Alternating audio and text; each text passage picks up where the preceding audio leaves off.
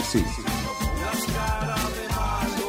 Las resistentes.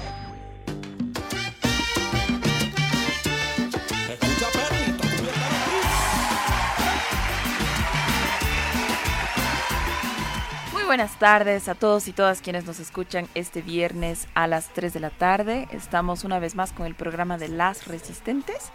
Eh, pueden sintonizarnos si están cerca de una computadora en, bueno, en la página de Facebook. Va a haber una transmisión en vivo por la página La Resistencia Bolivia.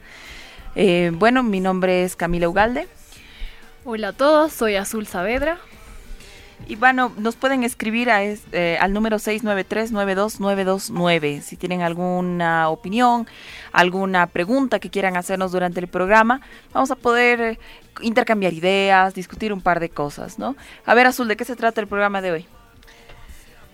Bueno, hoy vamos a tocar varias ideas, vamos a hablar sobre tecnología, vamos a conmemorar un poco acerca del Día del Agua, el 22 de marzo, que es el día de hoy, y vamos a tratar de unir esas dos eh, temáticas el día de hoy.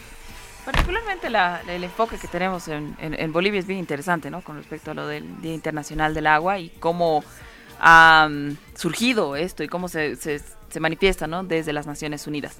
Así que, mm, bueno, antes de, de- de seguir con el programa, vamos a presentarlos a nuestros invitados. Estamos con Eduardo Longhoff. Hola, Edu. Hola Camila, hola Azul, muchas Hola, gracias Edu. por la invitación. Y con Gabriel Rodríguez. Que Muy buenas acompaña. tardes. Sí.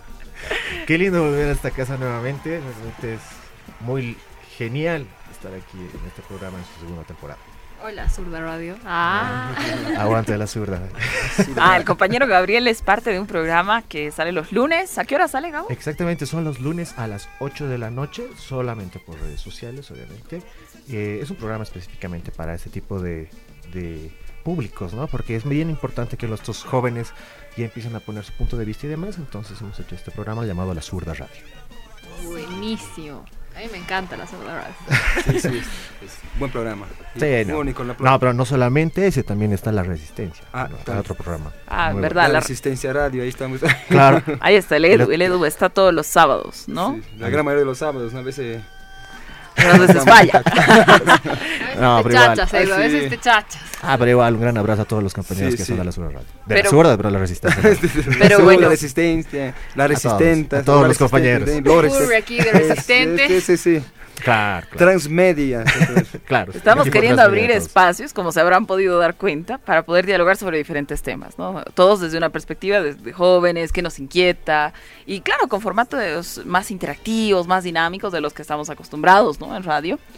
Pero bueno, ah, entonces, comencemos un poco con qué vamos a hablar hoy. ¿Usted manda, capitán? Eh, estamos hablando sobre el Día Internacional del Agua. Chicos, ¿sabían que hoy día es eso y por qué es? Yo confieso que no sabía, de verdad, perdón. no me crucifiquen por eso. Yo creo que es un tema bien interesante, ¿no? Porque viene desde, esta- estaba estudiando un poquito también para este programa, por si acaso. viene desde el eh, 1992, que se promulga por la ONU, pero ya después se empieza a ejecutar el año 93. No viene por el movimiento Río 92, No, ¿no? es? claro, es el movimiento exactamente. El Claro, movimiento Río Río 90, 92 claro. es, es el que dicen que va a ser el año eh, Ah, Día claro. Mundial del Agua, Y totalmente el 22 de marzo. Y para nosotros creo que es un tema bien importante por todo lo que ha sucedido, ¿no? Hemos tenido eh, casi 20 años sobre la guerra del agua, que ha sido uno de los hechos Ajá. bien importantes. Sí, Ahora que hemos tenido en Bolivia. ¿Qué opinan ustedes, chicas?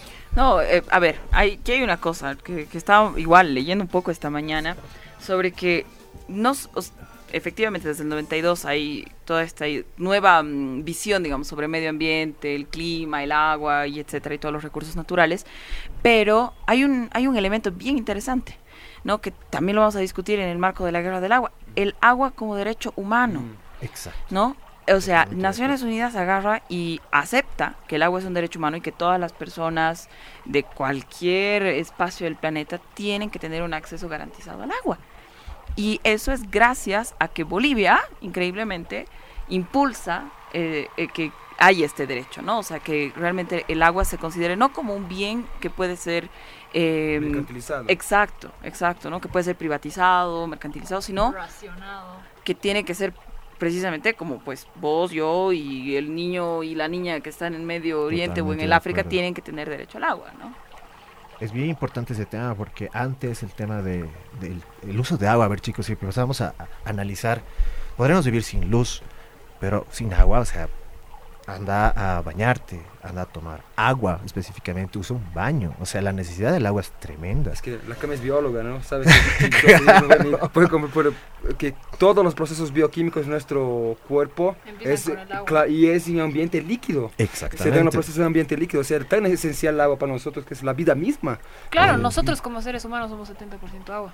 Imagínate. Entonces, Entonces hay lugares, por ejemplo, leí algunos datiños también, en los que hay gente que diariamente camina dos kilómetros, y estamos hablando de mujeres y niños más que nada, para conseguir agua dulce solamente. Entonces es un tema realmente bien importante y hoy por hoy el agua, eh, el agua dulce específicamente, está empezando a escasear. Entonces tenemos que ser más racionales, tenemos que empezar a valorar el tema del agua. Sí hay proyecciones, ¿no? Que, de- si la tercera guerra mundial empe- empezara va a ser por, por el El agua, tema por el agua control de recursos hídricos en los países, ¿no? Sobre todo Sudamérica, que tiene un buen porcentaje de, de agua dulce del mundo. Claro, y poco nosotros hemos tenido un tema de la crisis del agua, ¿no? ¿Se acuerdan? Claro, aquí en La Paz. Aquí en La Paz hemos tenido y creo que ahí hemos empezado a valorar mucho lo que es realmente tener un vasito de agua, ¿no? Y en este día creo que sería importante a todas las personas que nos están escuchando, por favor, eh, analicen el agua, el agua es muy importante para nuestras vidas y cuidémosla. Efectivamente, no pasa, yo creo que es un tema que pasa desde la división individual, de la decisión individual, perdón, hasta aquellas eh, medidas económicas, etcétera, que regulan el mundo, como decía el Edu, eh, por ejemplo, todos los, los puntos que tienen agua en el planeta, aquellos que van a ser fuentes hídricas, ya están mapeados, ya se puede desarrollar una guerra en torno a eso, porque precisamente eh, significa cualquier cosa, para, incluso no solamente para nosotros, pero para cualquier industria o producción, etcétera, necesitas agua. Exactamente. Entonces, ahí no podemos perder de vista, digamos, ¿no? La, la importancia económica que va a tener en, en, el- en un contexto global también el, el Y agua, no estamos hablando de aquí a 50 años. De aquí a 10 años esto se puede convertir en un problema totalmente crítico que es el agua. Ah, ah, Hubo un tema, justo ahorita se está hablando, por ejemplo, en El Salvador, de que eh, hay mucha, bueno, los estudiantes de universidades, la sociedad civil, etcétera, están movilizándose en las calles porque eh, están oponiéndose a la privatización del agua, ¿no? Entonces, efectivamente existen, como nosotros lo habíamos vivido en algún, bueno, durante la guerra del agua, estas, eh, ¿cómo se llaman? Estos, in- es- bueno, no sé, pues, sin, sin incentivos, eh, estas, entre comillas, necesidades de ciertas empresas de que tienen que ganar plata de algún lado, entonces, bueno, pues, ¿no? Privaticemos el agua porque todo el mundo la usa. Si te pones a pensar así, es un gran negocio, ¿no? ¿Pero qué opinan ustedes? Bueno, respecto a la situación de la guerra del agua ha sido un tema bien serio. Eh, espero que las personas que están escuchando, algunos que ya son un poquito mayores, se deben acordar lo que sucedió el año 2000, cuando se hizo la privatización del agua como tal. En Ahí- Cochabamba. en Cochabamba. Ahí empezó toda la situación, en las cuales empezaron a subir el 50% del costo. De, lo un día para el otro. de un día para el otro, para empezar. Y eso generó muchos conflictos. No nos olvidemos que Cochabamba ya es un lugar que tiene problemas del agua. Entonces, eso que nos lleva luego a pensar de que ha llevado a muchas movilizaciones. Había un discurso, no sé si te acuerdas, Edu, un discurso del señor Edua- eh, McLean, ministro de Información, Sí, que decía que son movimientos eh, movilizados por el narcotráfico y La demás. época de Banzer, la época Exacta- exactamente, la época de Banzer.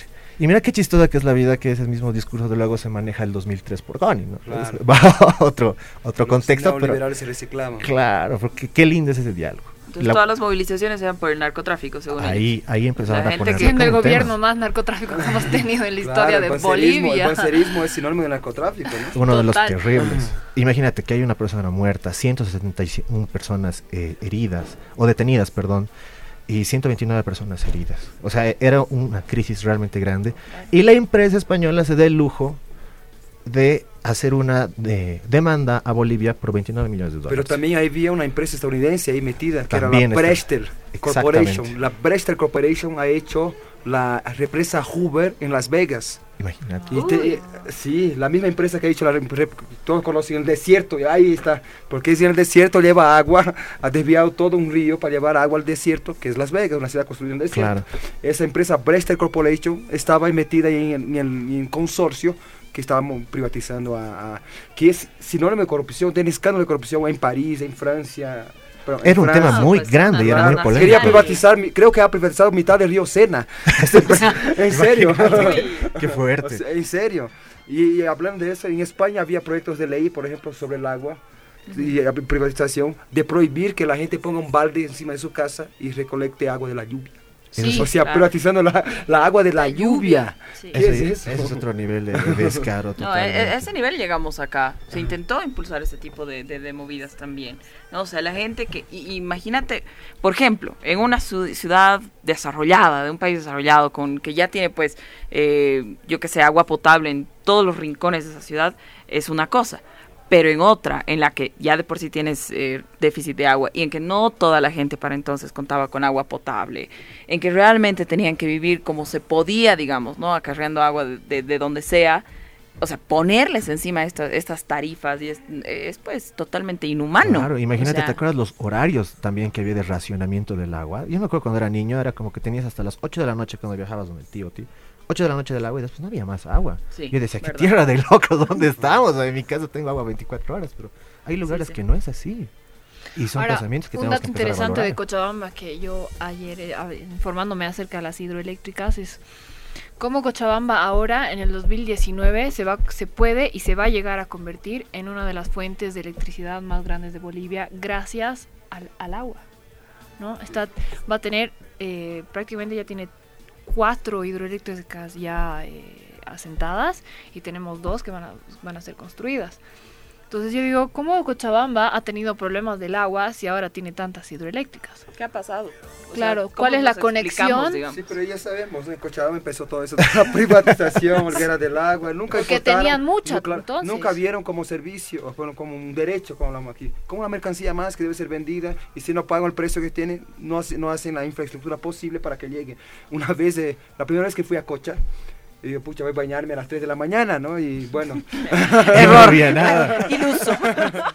yo digo, Cada no hay agua, así. bueno, voy a tener que ensuciar la la reunión, todo, o sea, no había agua, ni un grifo, nada, yo desesperado, ¿qué pasa? El apocalipsis, y después me, me explicaron bien que... Qué fregadas no Había. tener agua, imagínate para eso. Imagínense, en México hace como tres meses, tres personas eh, indígenas que estaban protestando por el derecho a agua fueron recién eh, puestas en libertad. Estuvieron 11 años presas solo por defender el derecho del agua.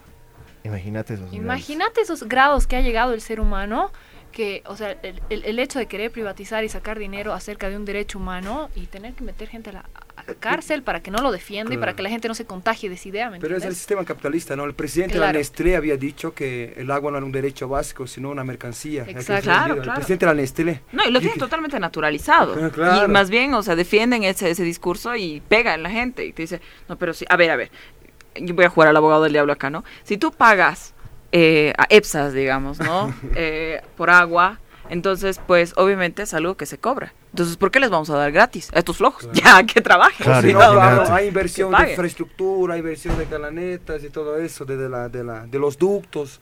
Claro, Entonces hay en que realidad recuperar la inversión, dice. Exacto. No, pues me parece una barbaridad. En Pero, realidad, por otro lado, pero, pero No, no, no, tranquilo, tranquilo.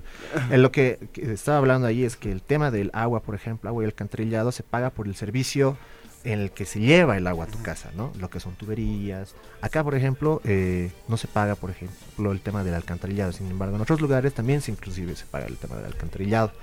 Pero el agua como tal no se puede, no puedes, no tienes ni el derecho de, de- de capitalizar ese tema, ¿no? Lo que puedes capitalizar es que el agua llegue hasta la puerta de tu casa y nada más, digamos. Lo mismo pasa con el tema del alcantarillado. Ahora hablando de eso de que la- el agua llega a tu casa, hubo una mala, hubo unas malas propagandas acerca de la represa Misicuni en Cochabamba, que se reventaron ciertas eh, cañerías y tuberías, y en realidad fue por la presión, pues porque Cochabamba no estaba acostumbrada a tener esta presión constante de agua. con tanta agua, ¿no? Claro, Yo soy testigo, pero había mucha agua en Y Cochabamba. de la nada, bueno, no de la nada, ¿no? Obviamente se crea la, la, la- la represa Misicuni, ahora tiene más agua y más presión, entonces empiezan a ver estas, estas explosiones, ¿no? En realidad no era porque, Sí, era porque las tuberías estaban, pues... Estaba leyendo algo también, el, el- el- el prefecto, el, gobernador, perdón, ah, Iván Canelas, ha traído unos ductos gigantescos de Brasil, más flexibles para durar, y incluso va a extender y van a llevar agua a la zona sur de Cochabamba, que no es como la zona sur de... de, de- de- al revés. es al revés, ¿no? La zona sur de, de La Paz, ¿no? Es una zona más pobre, la zona sur, pero en cuanto en 60 años vamos a ver primera vez que va a haber agua potable constantemente. Un 60 flujo. años. y gracias. o sea, 60 años, estamos hablando de altísimo tiempo. Sí, realmente. Misicún era un proyecto que los políticos decían, sí, se va a hacer, se va a hacer, se va a hacer, nunca lo hacían. ah, sí. Ahora, el tema del- de, la presión, por ejemplo, es un tema que hay que tener mucho cuidado, porque no es agarrar y agarrar como la pila y ¡fac! se abre, ¿no? Claro. El tema hay que empezar a abrir levemente, levemente. Hay muchas veces que usualmente se arregla, por ejemplo, una cañería o algo, digamos, en la ciudad, en la calle. y Tú dices, pero ya de una vez de mi agua. Pero no puedes arreglar o no puedes darte el agua tan fácilmente con las llaves, tienes que abrir porque si no es tanta fuerza que tus Claro, propias pues. cañerías, ¡pum! Eh, lo que ha desaparecen. pasado, Y es lo exactamente. que está pasando ahorita. Yo también Claro. hice Pero mi tarea. solucionar, Pero no es un creo. tema de que haya sido mal puesta la tubería, ¿me entiendes? Sino que la Jamás. presión, ya no estaban acostumbradas las Claro. tuberías a esta presión. Hice mi tarea de casa, entonces estaba leyendo cómo funcionan las hidroeléctricas. y hay un mecanismo interesante que hay una entrada y salida de aire, justamente por la presión, porque hay mucha presión. Entonces hay un mecanismo que saca el aire y otro que vuelve con la- lo- el, el- Ah, qué el aire. interesante. Es un mecanismo interesante de, de, de la hidroeléctrica, que vamos a tocar eso. Sí. Está leyendo con el funcionamiento. Pero increíble, después de un año, energía. Ah, otro, otra cosa interesante es el proyecto Mi Agua 1 y Mi Agua 2 del gobierno. Habían comunidades que la gente iba con, con, Con baldes, baldes. ahí sí, tre- tres horas caminando para ver un poquito de agua a las comunidades. Ahora tiene un grifo, Claro. agua corriente. ¿no? Qué. Incluso hay- salió un video en el que quisieron molestarlo al, Ah, al- con el al- niño. no ve como Ah, un niño que agarraron claro. y abrieron la presión. Pero, Pero- bueno, es, es- la lógica, ¿no? O sea, de que ahora lugares donde era muy difícil encontrar agua potable, ¿no? Porque eran, o sea, y todavía existen lugares, ¿no? Que tienen que ir a ríos cercanos o fuentes de aguas naturales, porque todavía no cuentan con, con agua potable a su disposición.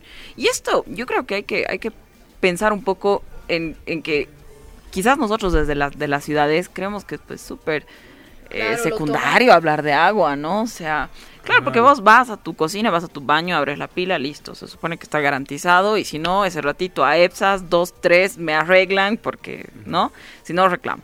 En- pero en, en muchos eh, territorios de nuestro país esto recién se está construyendo, ¿no? Recién estamos logrando de que toda esa gente, al igual que nosotros, pueda ir y abrir una pila y, pucha, pues, ¿no? Sentirse que, Claro, con que la le sea normal como nosotros los citadinos. Exacto, ¿no? Por eso hay que, los digo nuevamente, hay que estar bien agradecido con el tema del agua y sobre todo aquí en la ciudad.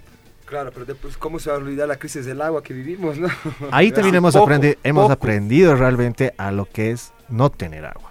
Y creo que con eso muchos jóvenes y muchos, y muchos señores también empiezan a valorar, porque, pucha, ¿te acuerdas carnavales? Sí, Eso era derrochar agua totalmente. claro. Y ese tipo de costumbres, gracias a los cielos, ya está empezando a bajar, porque es algo importante. Tenemos que empezar a cuidar el agua. El agua es, nos une, el agua es vida. Eso es lo más importante. Cuidemos del agua. Y que era una campaña incluso. Cuidemos de- Claro. Ya, buenísimo. Nos vamos a ir a una pausa. Ya hemos hablado del agua hasta el cansancio. Nos vamos a ir a una empapado. Dio pausita. sé incluso. No se olviden, el agua es derecho humano. Buenísimo. Eh, nos vamos con una canción de Plica que se llama Cute and Sweet Boy. Es una banda boliviana, Paseña. paseña, Saludos a unas la chicas. Juquita. Ah, hay una juca ahí. Claro, pues. Ah, mira la compañera Juca. Buenísimo. Entonces nos vamos con esta canción y volvemos en un momento. Buenas tardes, estamos con las Resistentes de nuevo y nuestros invitados Gabriel y Evelyn Hop. Eh, bueno, queríamos recapitular lo que hemos hablado del anterior programa. Hemos tenido dos invitadas, tanto Pamela como Olga. Olga. Eh, Pamela eh, era una persona que sabía acerca de inteligencia artificial. Y que está impulsando uno de los proyectos en el lago Titicaca, ¿no? Precisamente para limpiar el, el lago. Entonces, ella nos ha podido contar un poco sobre esa experiencia. Y Olga, que es una persona que eh, edita Wikipedia desde Bolivia y que además está inmiscuida en, otras, eh, en otro desarrollo de, actividad, de actividades y de aplicaciones. Em, lo interesante de este tema creemos que fue el cómo se están incorporando las mujeres al desarrollo de tecnologías, ¿no? Particularmente tecnologías de la información y la comunicación. ¿No? A través de eh, ya sea programación, ya sea desarrollo de, aplicaciones eh, para los teléfonos, etcétera, desde ideas bastante nuevas, bastante interesantes y que eh, también nos llevan a discutir la, la otra cara, si quieres, ¿no? Del manejo de tecnologías. Y una de las caras más interesantes que ha tenido una relevancia política, pero pues así brutal en el, no solamente eh, en, países vecinos como por ejemplo Brasil, pero también en Estados Unidos, en Inglaterra, en últimas elecciones que han tenido y que estoy segura de que muchos han escuchado, por ejemplo el, el desastre que hubo con Cambridge Analytics y el uso de datos de Facebook.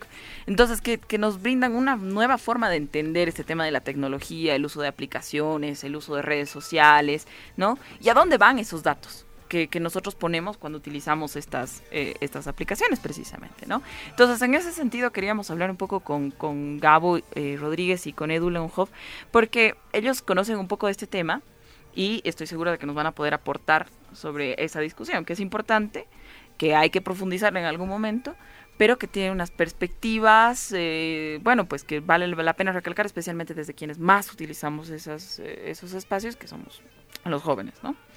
Así Especialmente que, en Bolivia, porque en Bolivia los jóvenes, 67% de, de toda la población, mayores de 14 años, a, eh, tenemos el acceso al Internet mediante nuestros celulares. Y nuestros celulares, en, los, en el Big Data, que en español sería los macrodatos, es pues un chip que nos sigue a todo lado. Y hay que también hablar del lado oscuro de toda esta acumulación de información. The dark side of the moon. Che, Edu, vos conoces bien el tema de la Big Sí, Data, eh, ¿no? leo un poco, ¿no? Leo Creo poco, que sería bueno, antes que nada, empezar a especificar Ya. qué es la Big Data. Es para empezar, Big Data es un buzzword, le llaman de buzzword, o sea, la palabra de moda. Siempre hay una palabra de moda, es una palabra de moda, ¿no? Ah, bueno, desde el del boom de Internet se han generado datos y datos y datos, una acumulación de datos. Por ejemplo, cada interacción tuya, y eso antes de las redes sociales, cuando enviabas un correo, cuando tenías una búsqueda, cuando era Yahoo, Alta Vista o Yahoo, los primeros buscadores y las primeras páginas que se fueron montando, fue una acumulación de datos así datos que se llaman datos no estructurados, porque no, es, no, no hay un banco de datos así, está todo junto. Están dispersos esos datos, así, hay datos de todo. Con las redes sociales es peor, porque sube, subimos fotos, ¿no? Subimos libro que videos. me gusta. Claro, y ahí también interactuamos. Exacto. Entonces todo eso, todo eso está en- almacenado, o sea, pero disperso. O sea, tus gustos, la, la música que te gusta, la música que... ah, esa foto antigua de tu ex que dice me gusta algún día o, o me enoja después. Incluso el bloqueo del ex, o sea, y todo ese proceso Está almacenado. Son datos y datos, ¿no? El registro Y- del historial de lo Claro. que haces y que no haces Hablamos de la huella digital, ¿no ve? La huella digital. Es una acumulación de datos así gigantesca, Big Data, pero nada, la Big Data es el, tem- el término de moda, pero cuando juntas esos datos, o sea, quiero algo, saber, pero qué Camila le gusta, pero qué la segmentación, lo que decía Ca- mm, Claro. Cambridge Analytica. Voy a segmentar a los grupos que, no sé, le gusta un ecosocialismo, por ejemplo, ¿no?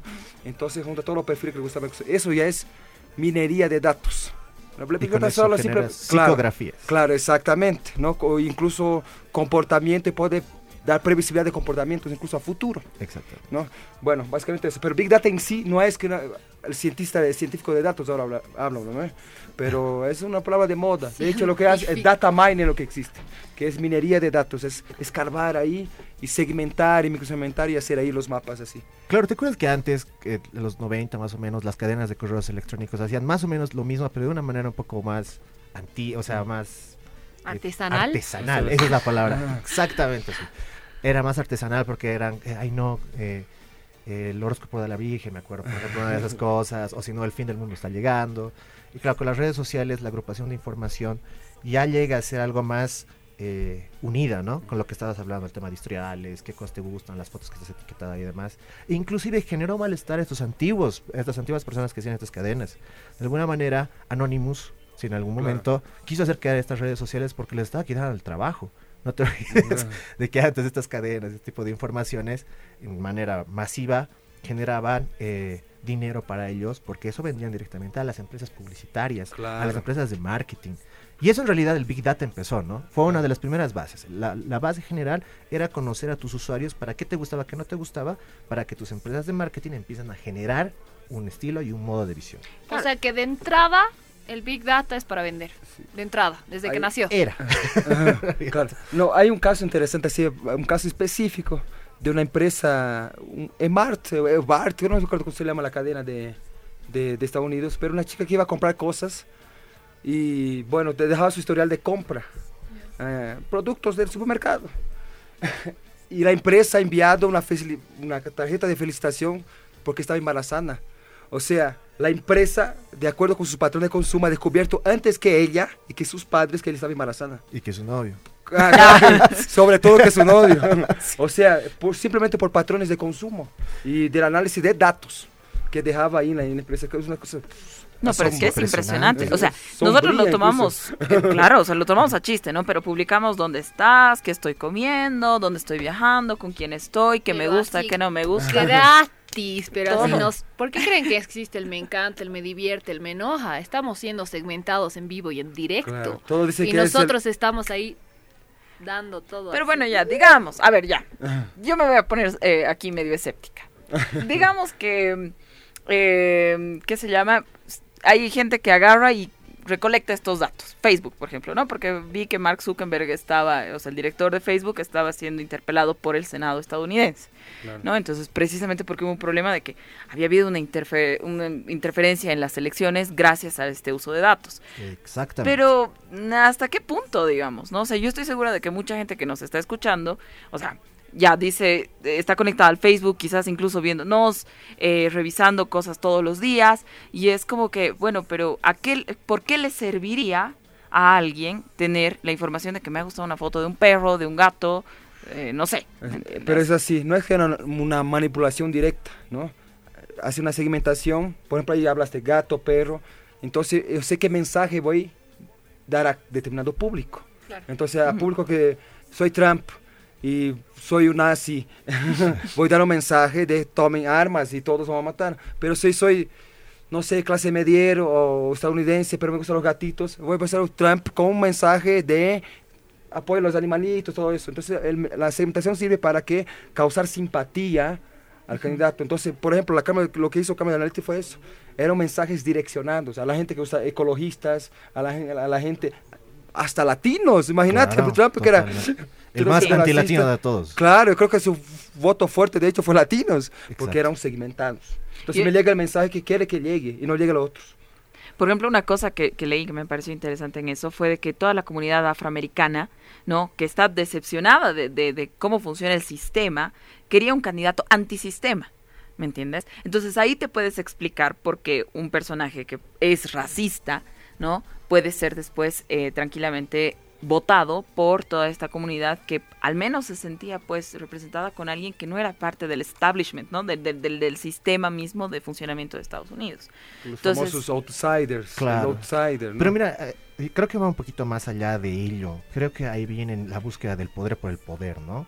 Porque imagínate empezar a generar gustos. Todos, aquí somos cuatro Desde universos. Perú. Claro, Somos cuatro universos diferentes, sin embargo tenemos un punto general en común, ¿no? Entonces imagínense que agarra una persona y dice, yo quiero esos cuatro, esas cuatro personas que voten por mí. Entonces a partir de las redes sociales y la información empiezan a tomar todos los datos que eh, ven comunes con nosotros, ven un mensaje que nos acentúe, que nos haga sentir bien y que nos diga, ah caramba, votaré por él. Pero eso no significa que tú estás en tu voto, o sea, estás generando un voto por ti mismo, sino que estás ah, generando un voto obligado, pero de una manera muy bien oculta. En los 60, ¿qué pasó en los 60? Cuando no te gus- a las, a las grandes, eh, los grandes poderes de arriba, cuando no les gustaba una persona populista y demás, que hacía un golpe de Estado. Ahora no necesita hacer un Estado, necesita manejar tu información para que directamente las personas que quieran que estén en el poder lo hagan. Y eso ha pasado con Trump, eso ha pasado con Jair Bolsonaro, eso ha pasado con Macri. Que mira qué chistoso que son tres puntos en los que Cambridge Analytica ha estado. Inclusive en México. ¿Ya está confirmado? Está totalmente Sí. confirmado. Mira, Sí. tengo unos datitos, justamente. Estaba. Es como una manipulación pasivo-agresiva, ¿no? Sí, va por ahí. Se hacen Mira. a los suaves, pero...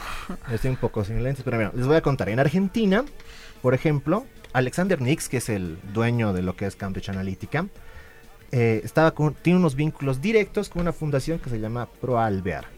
Uno de los financiadores, adivinen quién, Mauricio Macri. Uy. Mira, aquí tenemos en Brasil otro punto. ¿Se acuerdan cuáles eran unos puntos que atacaban a DAT? ¿Te acuerdas, Eduardo, que en algún momento hablamos? Sí, sí, sí. Que eran los mensajes de, Claro, WhatsApp. ¿no ve? Ahora imagínate de que el 2017 entra Cambridge Analytica a Brasil diciendo de que quiere empezar a hacer un análisis en los, me- eh, para la orientación en mensajes.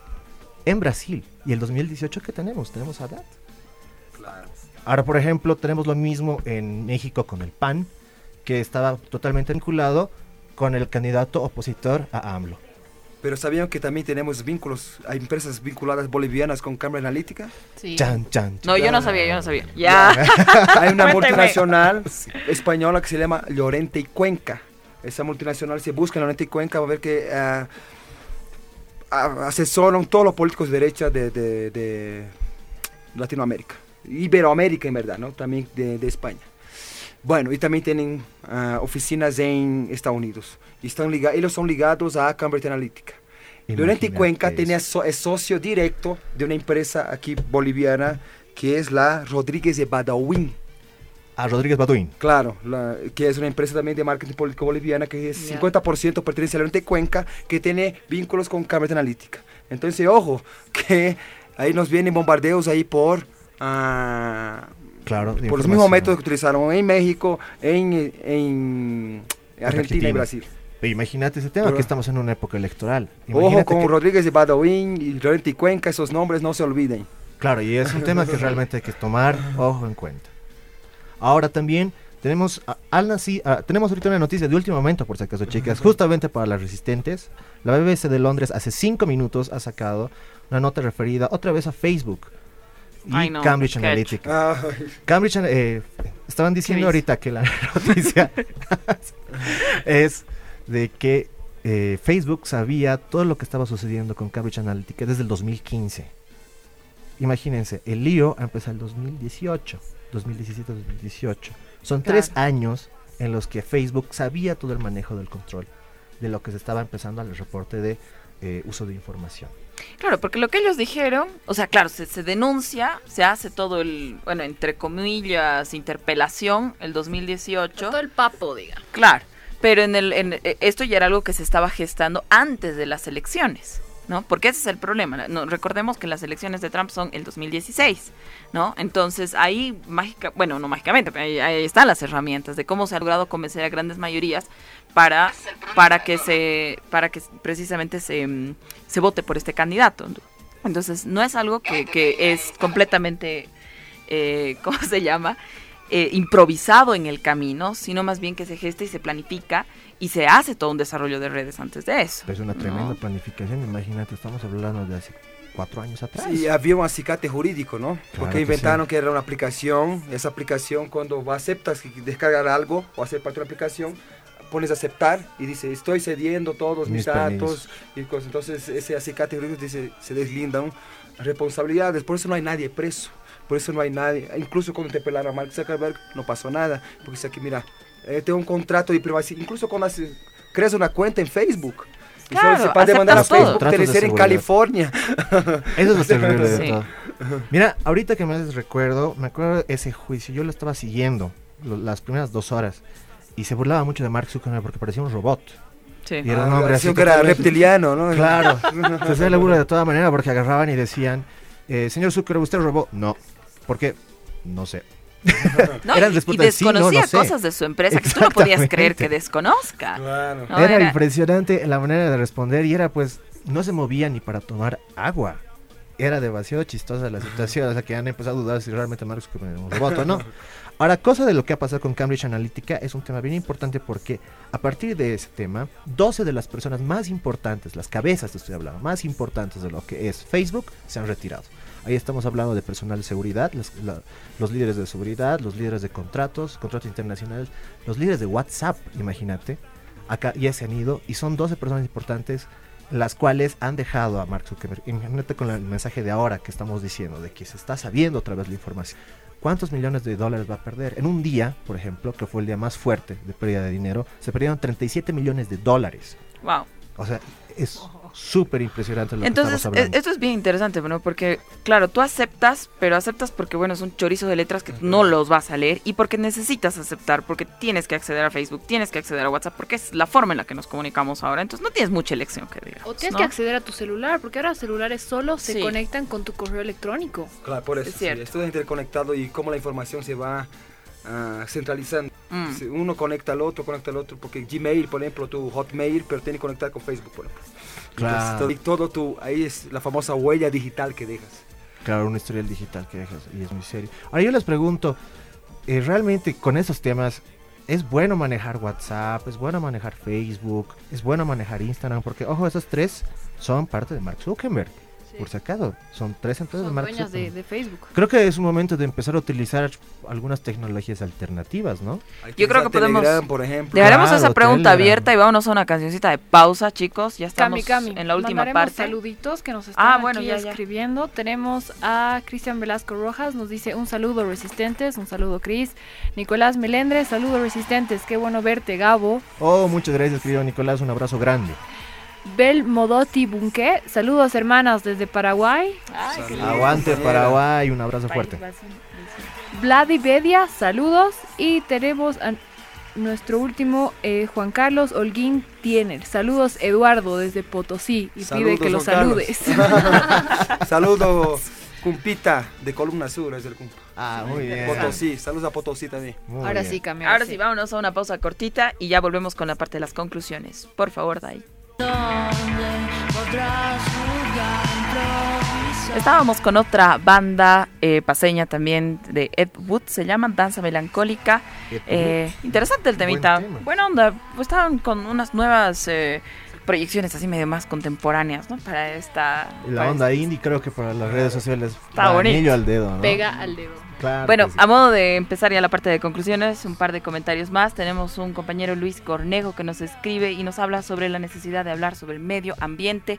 Justamente estábamos programados a hablar esto el próximo programa, así que sintonícennos. Vamos a estar por, eh, bueno, ya saben, los viernes de 3 a 4 por eh, Radio Herbol y en eh, vivo por La Resistencia Bolivia en Facebook.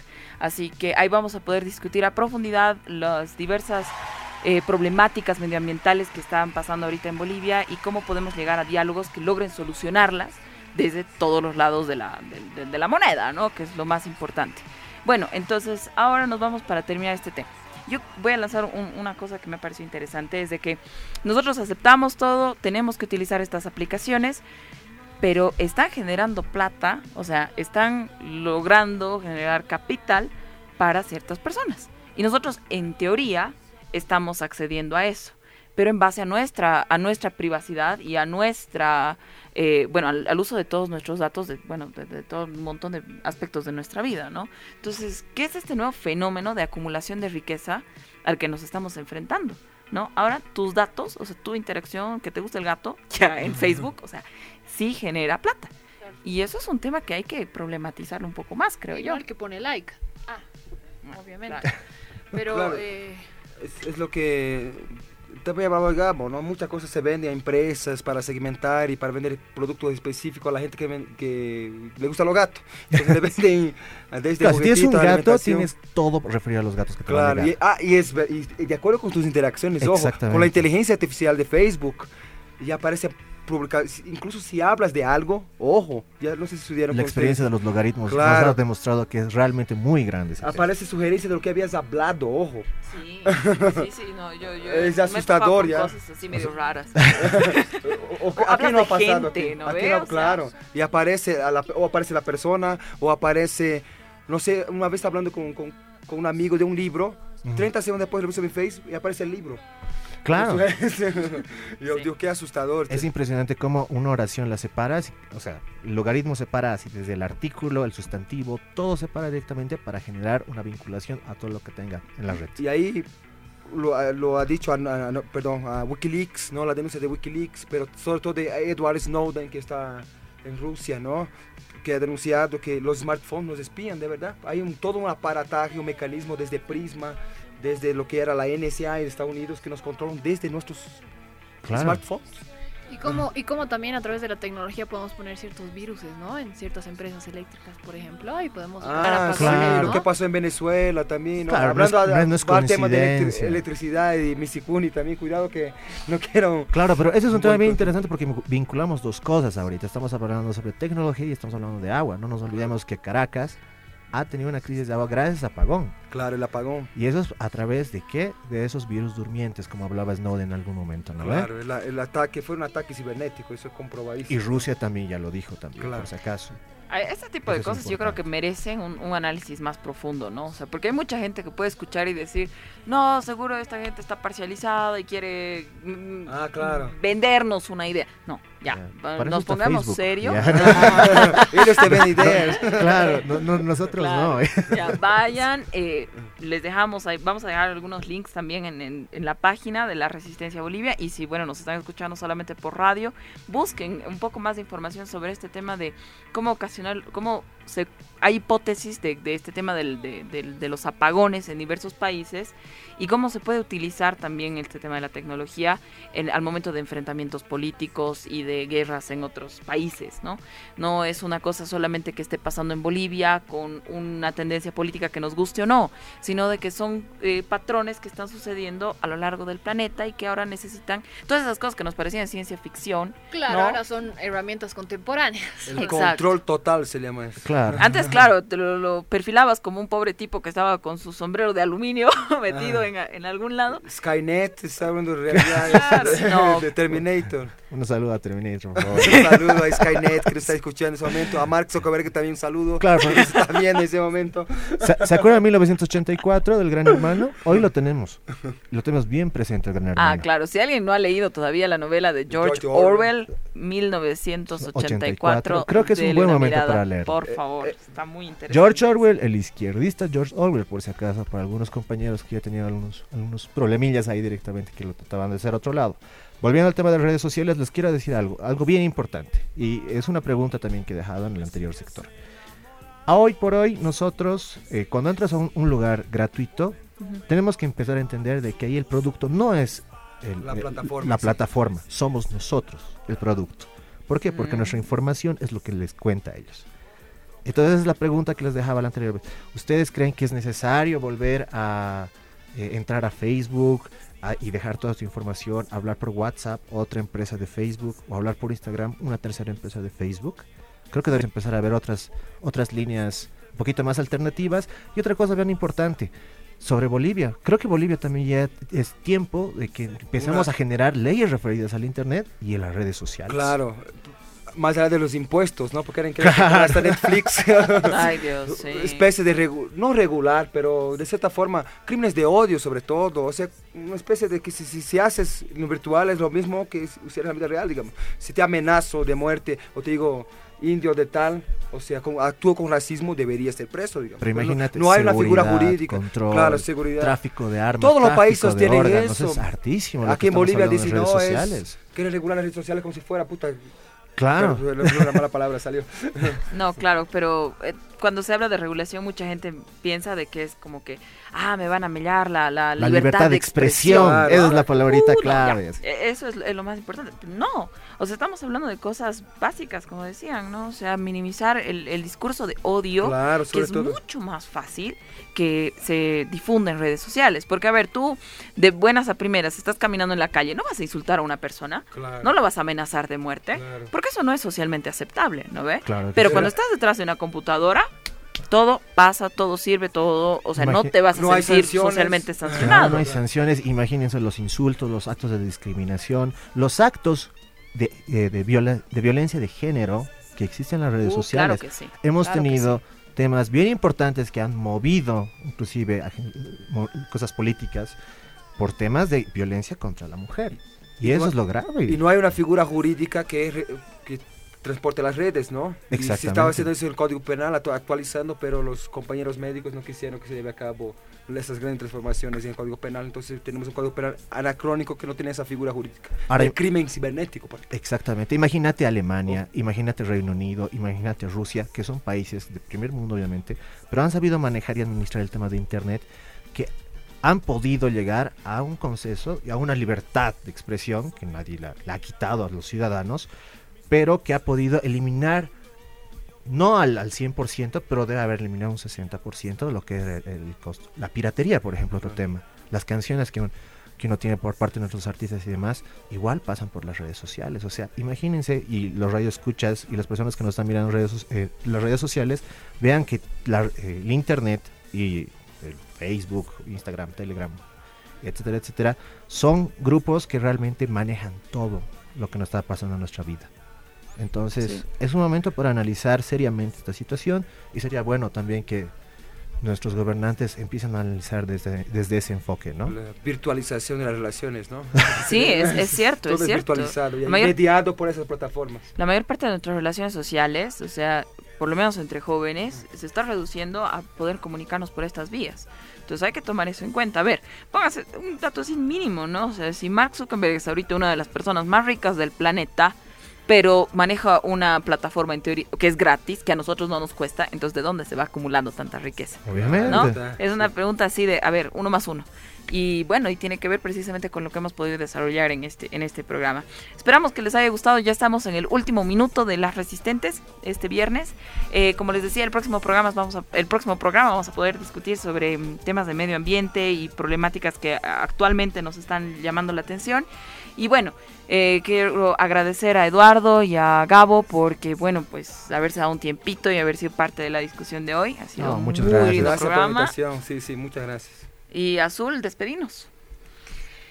Bueno, hemos hablado la puntita, ¿no? De lo que es el lado oscuro de estos macrodatos, porque realmente podríamos hablar No, es para un programa entero, de hecho. entero. Claro, deberíamos hacer partes, ¿no? Así en cada sector que tenemos. Claro, sí, porque... La es resistencia, la zurda, después la... Así empezamos a hacer un crossover inclusive. Claro, sí. No, ¿eh? Sí, sí. Buena onda, buena onda. Unos saluditos ahí a Jazmín Valdivieso, a Marco Antonio Moscoso, saludos chicos. Saludos, Saludos. chicos. Un abrazo. Saludos, saludos. Saludos a Dayan Más, que es nuestra operadora genia que nos acompaña Saludos, todos los viernes. Un saludo a Dayan. Y la muchas gracias. Bueno, nos vamos entonces, nos vemos el siguiente viernes. Chao, chao. Chau, Chau, chau. Chao, chao.